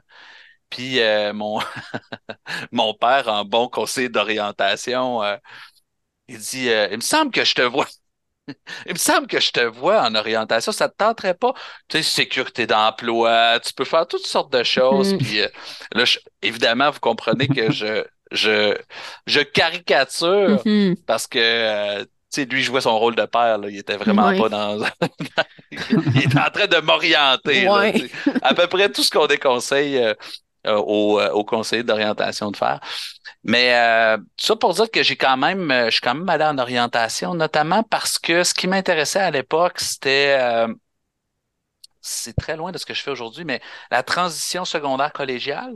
Mhm. Euh, dans le fond, le lien entre les, euh, je dirais, les changements identitaires, les dynamiques identitaires, les déstabilisations identitaires de, de reliées à cette transition-là et la santé mentale. OK. Fait que, tu sais, euh, comment, dans le fond, euh, parfois, le, la déstabilisation identitaire peut ouvrir vers de nouvelles possibilités, puis, dans le fond, euh, euh, faire en sorte qu'on se déploie, puis qu'on on, on développe notre bien-être, notre santé mentale. Et inversement, parfois, la déstabilisation identitaire nous amène davantage vers euh, la maladie, vers euh, des, des affects dépressifs, euh, anxieux, puis tout ça. Fait que Mhm. c'est cette transition-là qui m'intéressait. Puis finalement, j'ai euh, j'ai décidé, j'ai délaissé ce sujet-là. Puis euh, moi, ce qui m'a beaucoup accroché dans ma formation en orientation, c'est euh, l'approche qu'on appelait psychosociale à l'époque, Mhm. interactionniste stratégique Ouais. maintenant, euh, avec euh, Yvon Pépin, que Mhm. j'avais eu comme, euh, comme professeur. Puis euh, j'avais adoré euh, l'approche euh, d'Yvon. Tu sais, j'ai encore en tête, euh, euh, ça me sert encore, là, tu sais, les, les quatre piliers là, Mhm. théoriques qui sont derrière cette, euh, cette approche-là. Je trouve que c'est Mhm. une, c'est une super approche pour comprendre les rapports humains puis les dynamiques d'intervention, d'insertion. ouais. Que j'avais beaucoup, j'ai beaucoup été accroché par, par l'approche d'Yvon. Puis euh, Mhm. Travaillé dans le secteur jeunesse aussi, maison de jeunes à l'époque. Euh, Mhm. donc, l'approche communautaire euh, m'intéressait aussi par ailleurs. Euh, vous avez vu ça dans vos cours, Bronfenbrenner. euh, Mhm. euh, puis, finalement, ben, j'ai eu un cours à la maîtrise. J'ai décidé de faire la maîtrise donc en orientation, vous l'aurez compris. Euh, et euh, j'ai, beaucoup aimé mon cours avec Marie-France Maranda à l'époque, qui était santé mentale au travail. Un des cours que j'enseigne maintenant. Puis euh, j'ai commencé à faire de la recherche comme auxiliaire avec elle. J'ai fait un mémoire euh, sur la santé psychologique des ophtalmologistes, les médecins ophtalmologistes à l'époque. Puis ben euh, j'ai euh, après mon mémoire, j'ai euh, travaillé au Cégep, euh, au Collège Médicis, puis au Cégep de Sainte-Foy. Donc un peu au collégial, c'est un merveilleux milieu. J'ai j'ai vraiment aimé ça. Euh, mais tu sais, je sentais que euh, quand même l'appel de la recherche, paradoxalement. Mhm. Sais, euh, je, je l'ai dit à quel point au départ je voulais pas faire de la recherche, mais je me Mhm. suis mis à en faire. Puis euh, donc c'est pour ça que je me suis inscrit euh, au doctorat. Puis à la fin de mon doctorat, j'ai eu la chance, dans le fond, de d'être embauché comme, comme professeur à l'Université Laval tout de suite après ma thèse. Fait que j'ai vraiment été euh, chanceux parce que c'est pas toujours évident là, quand on termine sa Mhm. thèse de se trouver un emploi comme, euh, comme professeur. là. Fait que c'est pas mal ça mon, mon parcours. Comme je vous dis, si j'ai travaillé parallèlement dans le secteur euh, communautaire, dans les CJS. Là. Je sais qu'il y a une Mhm. couple de- de- de- de- d'étudiants en orientation qui font ça, les coopératives jeunesse de Ouais. service, euh, comme animateur. Fait que je m'intéressais déjà euh, autant au communautaire qu'à la question du groupe à l'é- à l'époque. Mhm. J'avais été formateur d'ailleurs de- d'animateur de, CJS. euh. Fait que pas mal, ça fait pas mal le tour euh, de, de mon parcours. Puis là, moi, j'ai une question parce que comme je finis ma maîtrise, euh, fait que là, tu as fini ton mémoire, ta maîtrise, là, tu es allé travailler comme CO dans le fond. Oui. Puis là, genre, tu travailles comme CO, puis qu'est-ce qui te dit, genre, je m'inscris au doc, mettons? Ben, euh, comme je te disais, tu sais, il y avait comme un appel de la recherche. Je demeure quand même quelqu'un qui est intéressé par. euh, ça a toujours été comme ça, là, tu sais. euh, euh, je le disais, histoire politique, Mhm. euh, le, le domaine des idées, là, tu sais. Mhm. euh, je me qualifie. il y a une partie de moi qui est intello un peu, là. euh, et donc, cette dimension-là, tu sais, je me disais, ah, OK, j'aime ça l'intervention, là, mais longueur de journée dans l'intervention sans avoir une forme de stimulation Mhm. intellectuelle, Ouais. pas juste humaine, mais intellectuelle aussi. Euh, j'essayais de me projeter, puis j'étais comme, je me disais, il va me manquer quelque chose euh, euh, dans, dans mon, dans mon travail par rapport à ce que j'ai besoin. Fait que c'est une des raisons qui m'a qui m'a amené à retourner là, au, euh, au- aux études. Puis par ailleurs, ben, tu sais, faire un doc, c'est aussi dépendant de ton objectif professionnel. Tu sais, Il y en a qui font un doc parce qu'ils veulent faire un doc, puis qu'il y a un Mhm. sujet qui les, in- qui les intéresse, puis qu'ils veulent creuser. Moi, j'avais quand même comme objectif d'être prof à l'université. Puis euh, j'avais déjà deux, trois enfants à l'époque. Fait que, tu sais, il a fallu que ça a été une décision conjugale là, Mhm. aussi, là, retourner aux études. Fait que euh, Mhm. j'ai eu l'assentiment de, de ma blonde pour, euh, pour entreprendre un doc pour éventuellement pouvoir euh, accéder au poste de prof d'université. OK. Mhm. T'as répondu à Oui, ta euh, question? Oui, ça répond. C'est comme si c'était comme ta curiosité un peu d'érudit, ta curiosité intellectuelle qui t'a comme ramené sur Oui. les bancs d'école. Oui, oui, OK. littéralement. Ouais. Mm, mm, mm. C'était aussi un choix d'orientation, tu sais, de Ouais. viser le fait de devenir professeur. C'était aussi un, un choix stratégique Oui, d'aller oui, au oui. doc pour ça. Puis euh, dans son... ben, moi, il y a plein de questions qui me viennent en tête. Euh, je- tout d'abord, je me demandais, là, tu parlais de la santé des ophtalmologistes. Mhm. Est-ce que c'était une passion pour toi, les ophtalmologistes, euh, en rentrant à la maîtrise, ou c'est comme comment c'est apparu ce sujet-là?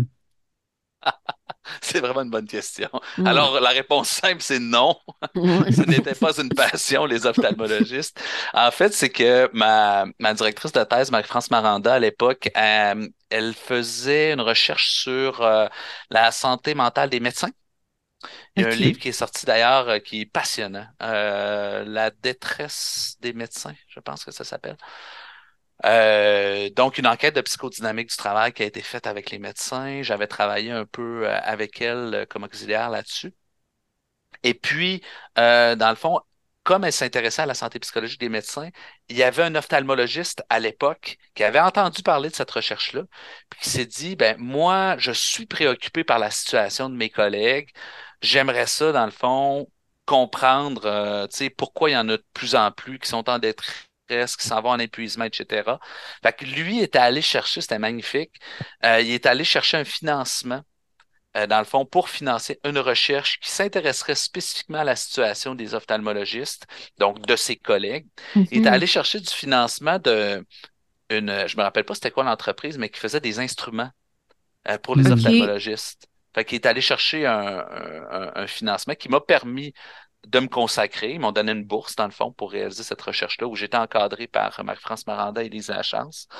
Et donc, c'est comme ça que je suis arrivé à la situation des ophtalmologistes. Euh, c'était pas un a priori euh, particulièrement positif. Je n'étais pas préoccupé, moi, par la situation des ophtalmologistes, mais il y a un, col un ophtalmologue qui était intéressé par, préoccupé par la situation de ses collègues. là. Mhm. Ok, c'est intéressant. Fait que je comprends Mm. que cette personne-là est passée à travers les, les chercheurs qui avaient, qui avaient étudié la situation des, des médecins, puis ils ont proposé. Puis toi, tu as été contacté comme Ah, Simon, ça te tente-tu de travailler là-dessus? Il y a une bourse. euh, Exact. ok. Oui, oui, oui, oui, Ça, euh, ben, en tout cas, tu me parles de ça, puis dans la tête, je me dis, c'est quand même rare, ben, peut-être que je connais pas assez le portrait, mais c'est quand même rare dans notre domaine d'avoir des, des bourses qui financent des recherches spécifiques. Je sais que c'est assez commun en sciences appliquées. Tu sais, je- ma soeur, disons, qui est en physique, euh, météorologie, tout ça, il y a beaucoup des, des recherches payées par l'industrie ou par des, des ministères, whatever, Mm, pour des choses qu'on veut aller, euh, qu'on veut savoir. Mais mm. en orientation, je dois avouer que je suis pas, c'est comme l'une des premières fois que j'entends. Est-ce que, est-ce que ça devient de plus en plus commun? Euh, ouais, qu'est-ce que tu as à ajouter là-dessus? Ouais, c'est une bonne question. Euh, c'est effectivement, euh, je pense que c'est pas dans la culture nécessairement, mais euh, je, je- je dirais que les, les recherches, ils ont fait de plus en plus de recherches avec les milieux. Vous le voyez peut-être, la faculté est très proactive dans ses, dans ses démarches avec notamment les milieux scolaires. Mhm. Il y a une, une unité mixte de recherche, le Synergia, qui vient Oui, c'est ça, j'ai vu ça. Euh, autour de la santé, justement, euh, euh, bien-être, euh, avec un- une commission scolaire. Tu sais, c'est le genre de collaboration qui peut donner lieu éventuellement à une bourse de recherche sur un thème spécifique. Mais c'est vrai que culturellement, c'est pas beaucoup comme ça. Dans le cadre d'un projet euh, de recherche et intervention qui a été financé euh, par euh, le comité patronal de négociation des centres de services scolaires francophones avec la Mhm. Fédération autonome de l'enseignement, euh, que je pilotais, puis euh, auquel était associée notamment Ma- Marie-Ève Pelletier. Dans le financement, moi, j'avais négocié une bourse postdoc puis une bourse doctorale. OK. Fait que, tu sais, je pense que c'est faisable pour les chercheurs de, d'aller chercher ce type de financement-là pour euh, les étudiants. Mais comme tu le soulignes, Jérémy, je pense que c'est pas culturellement dans nos, euh, dans nos Mhm. pratiques, là. Euh, mm. Ok. Ben, ça répond à ma question. Ça, je trouvais ça intéressant parce que euh, c'est moi qui étais dans le processus de, de mémoire, j'ai des sujets qui m'intéressent. Puis il y a une partie de moi qui, qui est très content d'avoir de la liberté, mais il y a une partie de moi qui est comme, Hey, j'aimerais tout ça, tu sais, comme euh, des amis que je connais en sciences, d'avoir un sujet comme, OK, Jérémy, tu veux travailler là-dessus, ça te part-tu? Ah ben oui, OK, ben, c'est pas trop grave. Au moins, c'est clairement défini, je me perds pas. Exactement. Euh, Il y a une partie de moi qui, euh, qui euh, souhaiterait un peu ça, Mm. Ouais. pour la simplicité.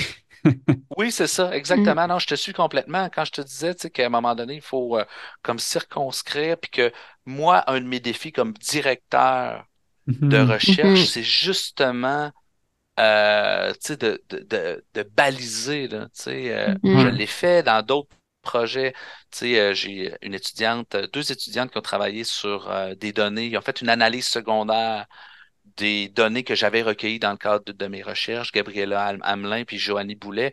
Elles, elles ont fait leurs recherches à partir de mes données. Puis je les Ok. avais, euh, tu sais, moi j'avais une question qui m'intéressait. Puis dans le fond, elles ont travaillé à partir de cette, euh, de ces questions-là, ou en tout cas, on l'a comme négocié ensemble, mais le cadre était plus précis. Mm. Fait que je pense que comme directeur, il faut être à l'affût de ça. Sais, euh, à quel point la personne elle a besoin d'un projet qui est plus concret. Ouais. Mhm. Euh, parce qu'effectivement, sinon, euh, on, peut se perdre longtemps. Là. Mm. Puis justement, là, j'entends, tu nommes le, la nécessité de la direction de recherche d'aider là-dedans. Est-ce que tu aurais un conseil à donner à un ou une étudiante pour euh, simplifier, structurer, être plus efficace dans son projet de, de mémoire ou de thèse?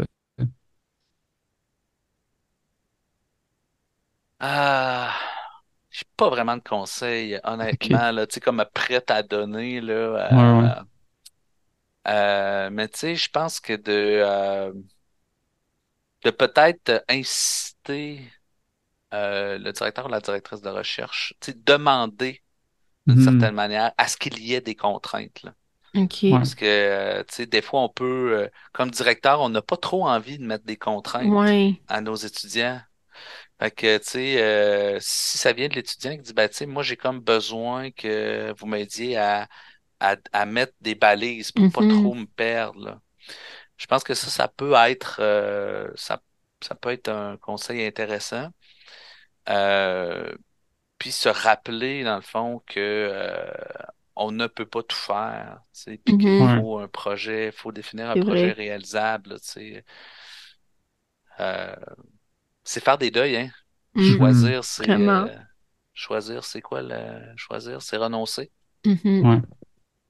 Euh, voilà, Puis c'est vrai aussi dans les sujets de recherche. OK. Puis il y avait un autre point que, que ça m'a amené. Désolé, j'ai beaucoup de questions, là, mais ça, ça me parle, puis ça parle à d'autres étudiants euh, sûrement, mais en te stalkant, j'ai vu que tu as fait euh, ta thèse de doctorat assez rapidement, en Mhm. 5-6 ans, de ce que de ce que je voyais sur LinkedIn, là, les dates de début, dates de fin. Fait que de ce que je vois de d'autres étudiants qui sont au doc, des fois ça prend facilement 10 ans, surtout que comme euh, je voyais que tu travaillais en même temps, tu avais des charges de cours, euh, auxiliaires de recherche, etc. Mm. Euh, je me demandais si toi, là, on des conseils, mais encore dans cette, dans cette optique-là. Puis, comme tu disais, tu t'impliques beaucoup, euh, associations étudiantes, etc. Euh, est-ce que tu aurais des, des trucs ou des méthodes de travail qui, toi, t'aident à être comme plus performant, plus efficace avec ton temps, à avoir un équilibre de vie? Prendre le temps, on va laisser un silence comme Ah, euh, on est bon euh, en counseling individuel. Oui, oui, c'est ça.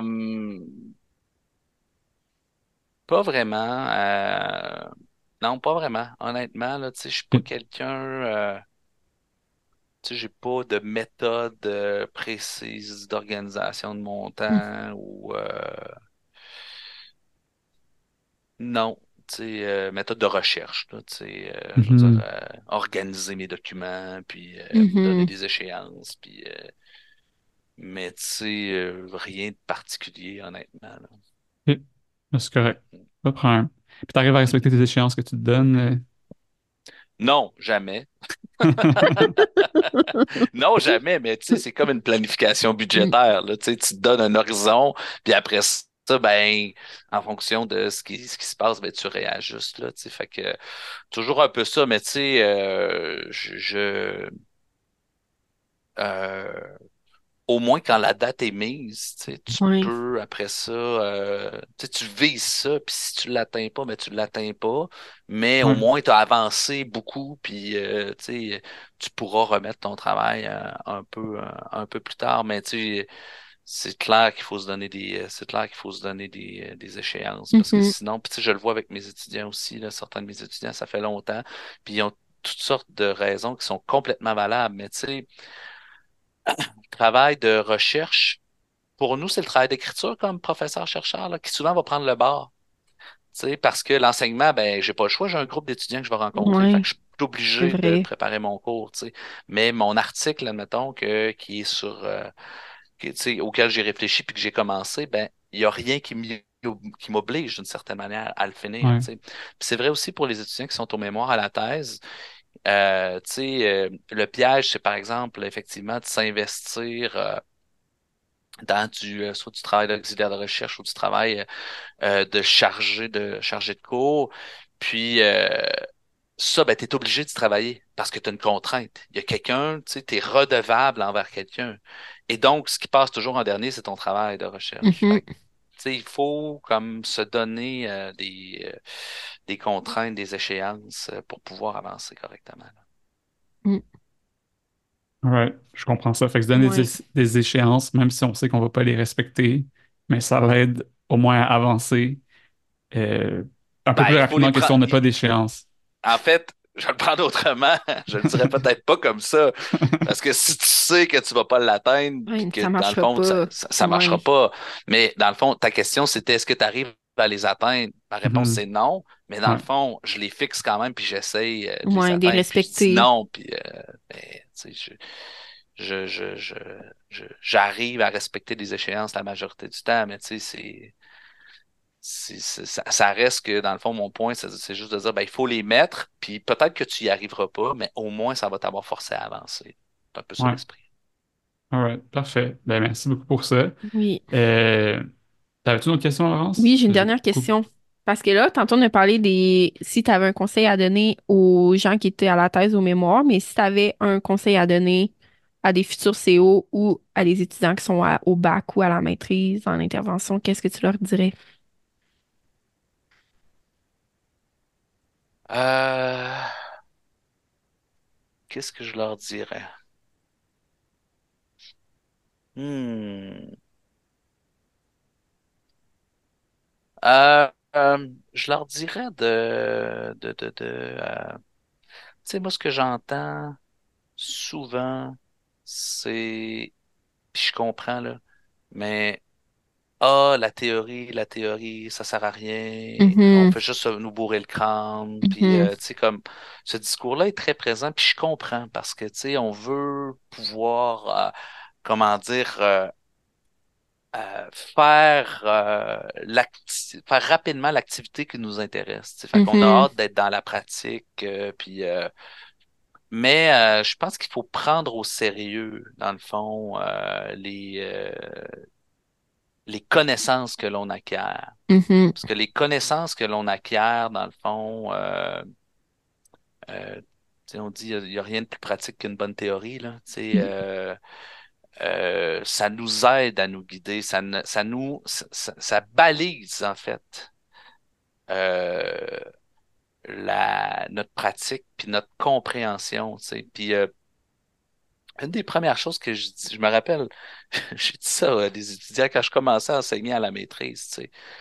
Puis, euh, puis là, ils me disaient, ouais, vous êtes trop théorique, monsieur. Puis euh, je leur ai dit, tu sais, un professionnel, nous, ce qu'on fait à Mhm. l'université, là, on n'est pas une école technique. Mm. On n'est pas une école technique. Dans le fond, on est à l'université. L'université, dans le fond, c'est un lieu de transmission des savoirs, d'abord et avant tout. OK? Puis, ben, ici au Québec, dans le fond, les programmes professionnalisants, ils sont à même les universités. Ce qui n'est pas Mhm. le cas dans d'autres juridictions, hein. Il y a des écoles, dans le fond, professionnalisantes qui sont comme euh, l'équivalent d'universitaires, mais qui ne sont pas l'université à proprement parler.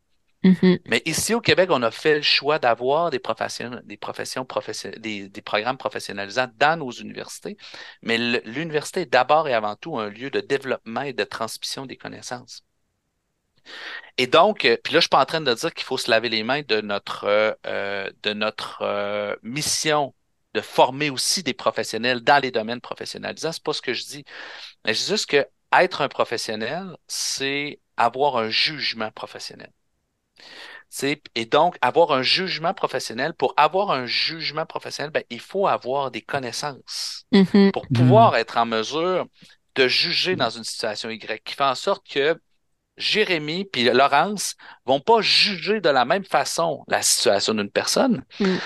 Fait que c'est, c'est- il n'y a pas une vérité dans la pratique professionnelle de l'orientation, il n'y a pas de vérité, mais on est capable, compte tenu de la situation qui est en, en face de nous, de juger compte tenu des connaissances que l'on a. Mhm. Et en fonction du jugement qu'on porte sur la situation, de, faire intervenir telle ou telle technique. Donc, les techniques vont être au service de l'intervention, mais il faut d'abord se faire un jugement. Et pour Mhm. faire un jugement, ben, il faut avoir un certain nombre de connaissances euh, plus larges qui euh, nous permettent de bien comprendre la situation puis de bien juger de la situation. Fait que ce qu'on forme d'abord et avant tout, pour moi, c'est les, les, les, les personnes à penser puis à juger puis à évaluer une, une situation Mhm. pour effectivement après ça euh, intervenir de manière adéquate. Là. Mhm. Super intéressant, plein de sagesse. C'est vrai que j'entends aussi dans le des gens qui se, qui se plaignent, puis moi-même, des fois, que c'est trop théorique, puis c'est comme, OK, mais qu'est-ce qu'on fait avec ça concrètement? Mais c'est intéressant de voir comment, dans le fond, c'est juste de changer notre vision de c'est quoi l'université en, en partie, tu sais, puis qu'en effet, l'université, dans le fond, euh, on n'est pas là pour se faire donner une méthode appliquée de A à Z, Mm. mais au contraire, de, d'avoir des outils de réflexion Ouais. pour euh, se positionner dans des situations qui ne sont pas nécessairement possibles de répondre avec une recette, tu sais. Ouais. Mm, C'est ça mm, que mm, je comprends. De retravailler Ouais. aussi. Oui.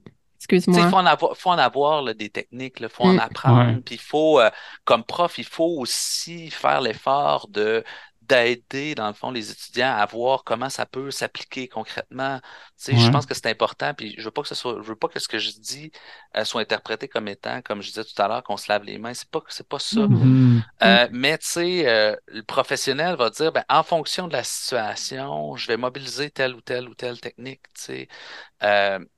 Et il y a place à la créativité aussi. Mm. Tu sais, Mhm. on peut devenir un professionnel. Tu sais, tu parlais du secteur de l'aventure, là. euh, Ouais. euh, tu sais, moi, j'ai, j'ai- j'ai- il y a des étudiants que je connais qui ont, qui ont dit, ben, moi, je vais développer une pratique professionnelle où je vais soutenir l'orientation des personnes à partir d'expériences, tu sais, de plein air, Mhm. par exemple. là.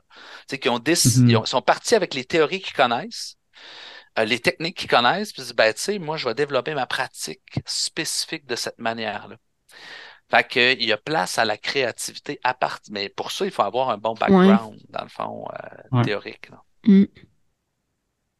All right. Merci. Oui, merci vraiment. Mm.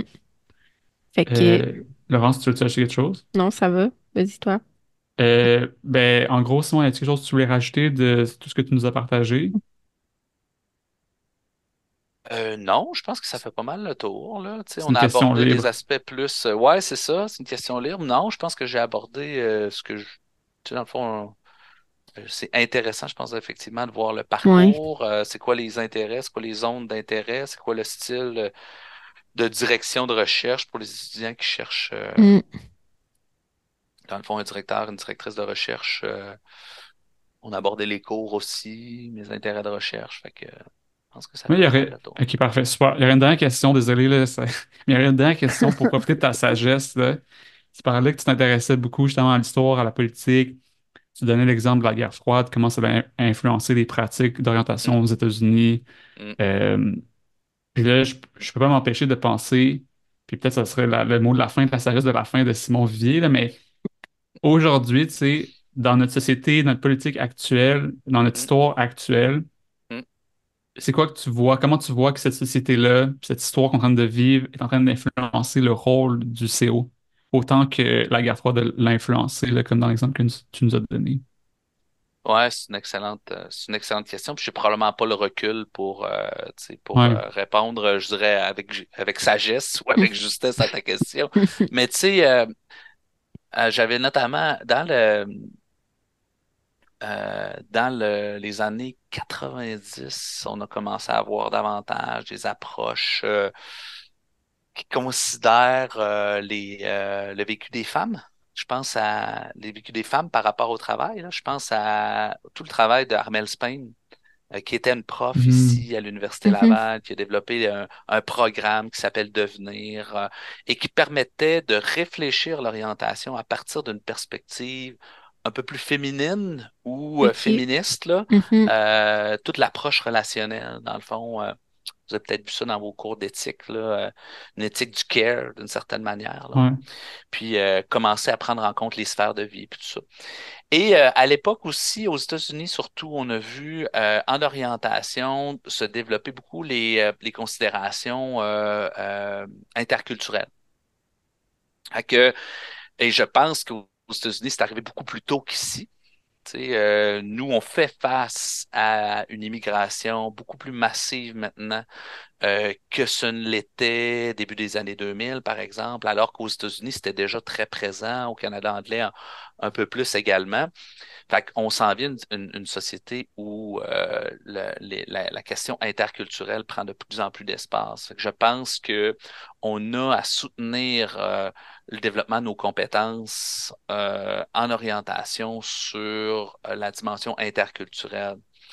Euh, puis, ben, cette sensibilité-là interculturelle, je pense que elle s'applique euh, euh, aussi, euh, tu sais, il vient de sortir un, un guide pour euh, intervenir auprès des personnes réfugiées Oui. Également. Ouais, j'ai vu ça.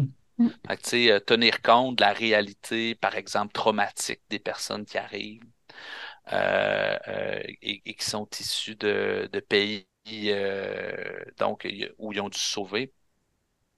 Euh, tu sais, ça, c'est un- une autre dimension qui, qui m'apparaît importante. Euh, toute la, la question de la diversité euh, sexuelle et de genre, Mhm. euh, qui est aussi très présente. Fait comment on tient compte de cette diversité sexuelle et de genre et des sensibilités, dans le fond, qui viennent avec? Je pense qu'il y a des pratiques qui doivent être, qui ont intérêt à s'adapter pour tenir compte de ces, de ces réalités-là.